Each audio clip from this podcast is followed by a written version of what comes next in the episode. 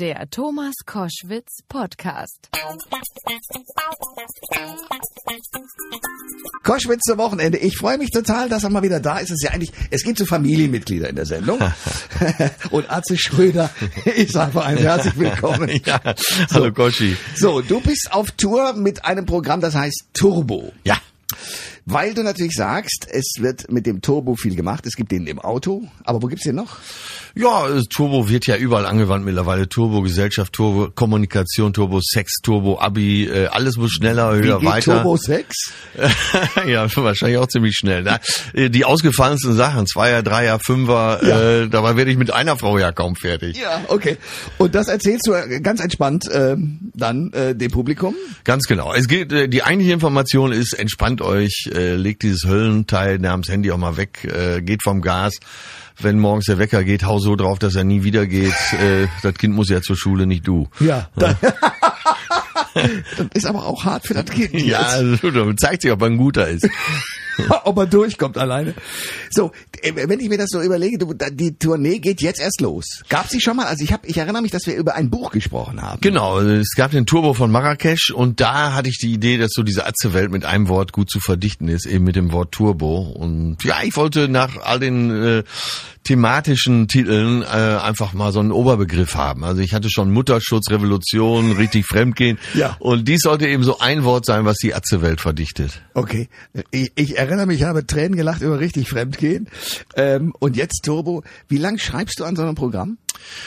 Ach, das, also wenn man die reinen Tage nehmen würde, sind es wahrscheinlich gar nicht so viel. Sind es vielleicht 20 Tage. Aber so, man trifft sich immer mal wieder. Ich schreibe ja hauptsächlich mit Till Hoheneder zusammen. Ein cooler Typ von Till und Obel. Genau. Und der auch äh, viel als Ghostwriter unterwegs ist. Hat die äh, Gabi Köster Biografie geschrieben, hat jetzt äh, neu.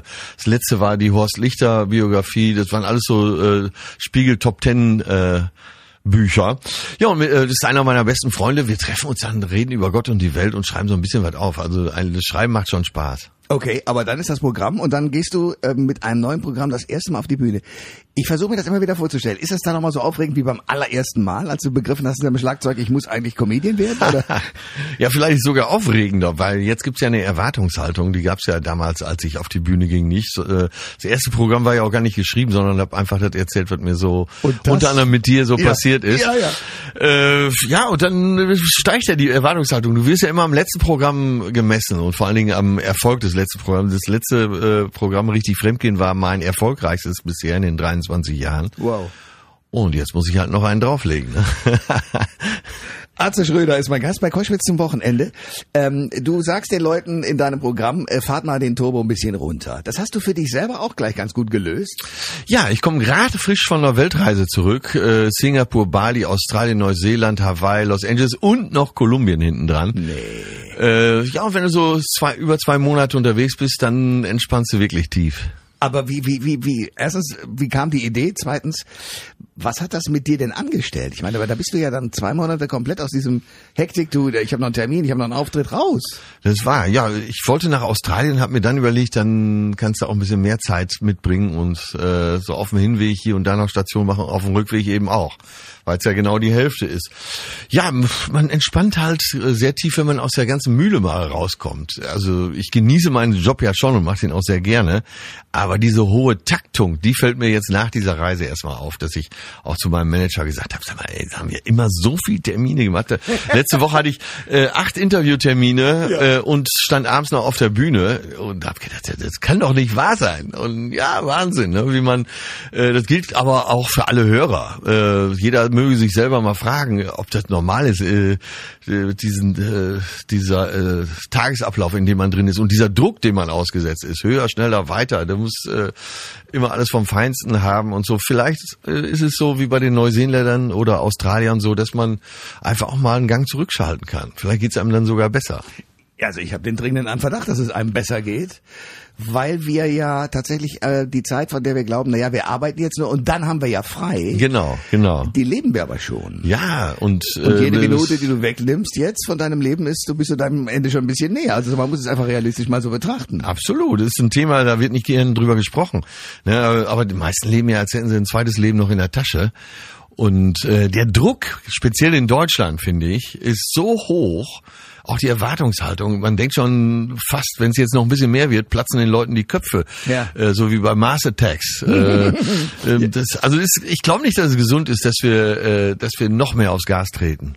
War denn das, als du die Weltreise angesetzt hast, dir klar, dass du äh, genau aus diesem Grund es machst, oder war das zunächst einfach nur mal der Spaß, ich fahr jetzt mal los? Ja, das war eigentlich, äh, ich hab Spaß, ich fahr los und äh, nee, war kein Plan dahinter. Ich habe es nur gemerkt jetzt bei der Rückkehr, dass mir das alles ein bisschen ko sehr komisch vorkam. Selbst auf der Autobahn, wenn du in Deutschland fährst, ist ja fast Selbstmord.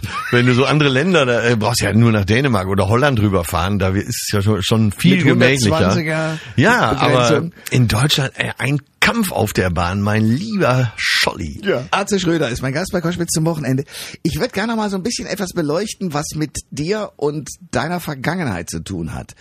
Ähm, denn das ist ja eine, also von draußen betrachtet, eine sehr steile Karriere, inklusive dieser Fernsehnummer, wo du ja als Atze äh, irgendwie in dem kleinen Kiosk immer was getan hast und die Ja. Leute in den Wahnsinn getrieben hast. War das auch ein Dreh- und Angelpunkt für den Erfolg in deiner Karriere oder war das für deine Stand-up-Comedy völlig egal? Also für die Bühne war es, ja, man kann es da nicht ganz auseinanderhalten. Also um äh, berühmter zu werden, äh, gefragter zu sein, war es sicherlich gut, aber im Stand-up hatte das nichts zu tun, weil es eben so eine Ensemble-Show war. Aber da, die Jahre waren es ja eben auch von 99 bis 2007, Wow. äh, 2006. Ja. Ja. sieben Jahre habe ich die Serie gemacht. Und äh, da waren so 300 Jobs im Jahr, 180 Live-Termine, äh, hier und da ein bisschen Fernsehgala, dann eben 65 Drehtage, alles Atze jedes Jahr im Sommer. Wenn ich das überlege, wie bescheuert ich war.